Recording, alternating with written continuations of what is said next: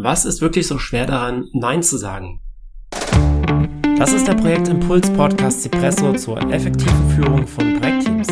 Mein Name ist Patrick Eid. Ich freue mich, dass du dabei bist und wünsche dir viel Spaß bei der heutigen Episode.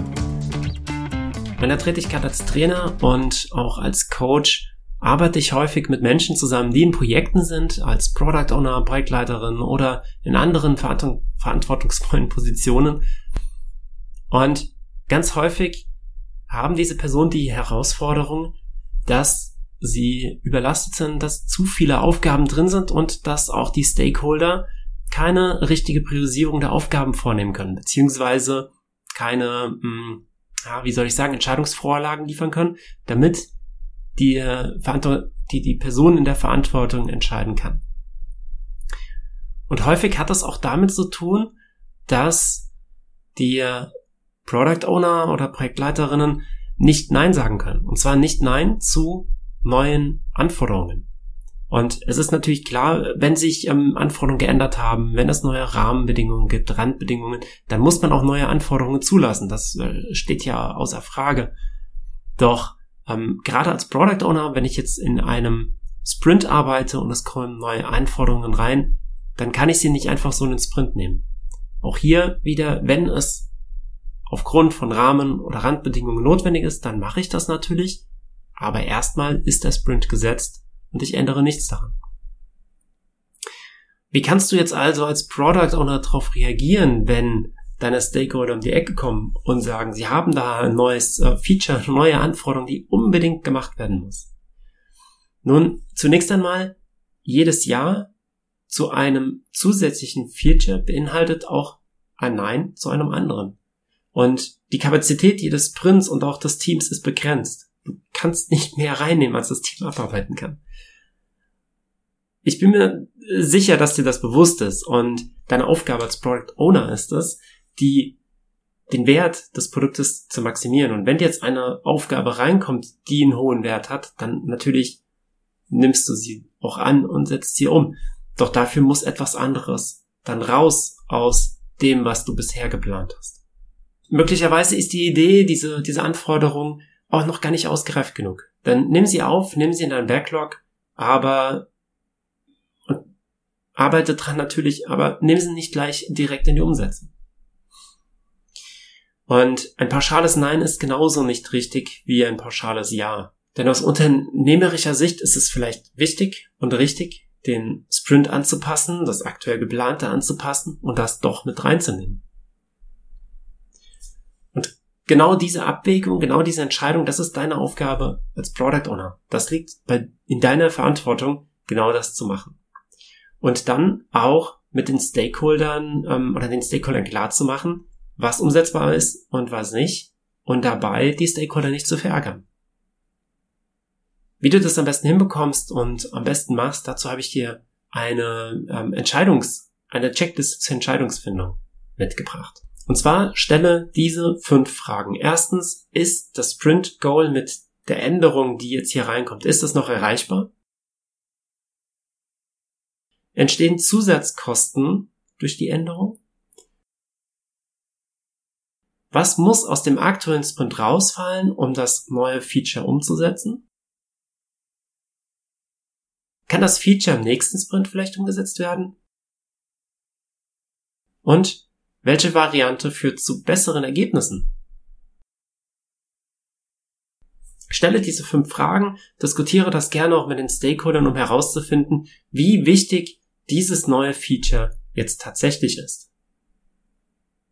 Und wenn es dir immer noch schwerfällt, Nein zu sagen, dann ähm, könnte dir die folgende Übung vielleicht dabei helfen, das Nein zu sagen, zu trainieren und für dich einen Weg zu finden, wie du in künftigen Situationen auch Nein zu neuen Anforderungen sagen kannst.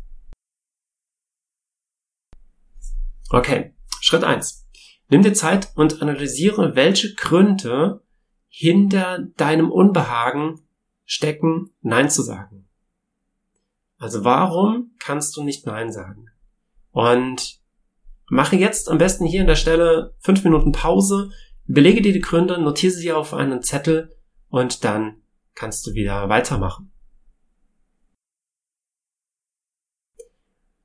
Okay, mögliche Gründe oder häufige Gründe, die, ähm, die hier auftauchen als, als Ursachen, ähm, weshalb es zu diesem Unbehagen kommt, sind zum Beispiel, dass man andere nicht enttäuschen möchte. Oder man hat Angst vor dem schlechten Eindruck. Oder ähm, das Nein sagen fühlt sich nicht richtig an. Man hat das Gefühl, es nicht zu schaffen, nicht, es nicht wert zu sein. Oder ähm, auch anderen in der Luft hängen zu lassen, im Stich zu lassen und so weiter. Das sind häufig Gründe, warum es schwer fällt, Nein zu sagen. Wir kommen jetzt zum zweiten Teil der Übung. Welchen Preis zahlst du, wenn du doch Ja sagst? Was musst du dann in Kauf nehmen? Mache dir die Konsequenzen bewusst und welche Auswirkungen hat das Ja für dich? Mache jetzt am besten wieder fünf Minuten Pause, denke darüber nach und schreib alles auf eine Liste. Okay, auf deiner Liste stehen jetzt vielleicht solche Sachen wie, du hast keine Work-Life-Balance mehr, keine, keine Zeit mehr für, für Freizeit, du ähm, oder dein Team, ihr leidet unter Überlastung, seid ständig angespannt, ähm, Fehleranfälligkeit nimmt zu und diese Fehleranfälligkeit führt natürlich dann auch zu Verzögerungen im Projektablauf. Eine schlechte Stimmung macht sich breit, Verzweiflung vielleicht sogar. Du bist dir selbst nicht mehr treu und deiner Selbstachtung bröckelt. Das könnten alles mögliche Gründe sein oder mögliche Konsequenzen sein, wenn du das Ja zulässt. Okay, kommen wir jetzt zu Teil 3. Überlege dir doch mal Möglichkeiten, wie du respektvoll und mit Wertschätzung Nein sagen könntest. Nimm dir wieder fünf Minuten Zeit und überlege dir mögliche Antworten. Mach jetzt eine kurze Pause. Okay, auf deinem Zettel könnten jetzt stehen, dass du vielleicht über passende Formulierungen nachdenkst, wie du das Nein mh, hm, umschreiben kannst.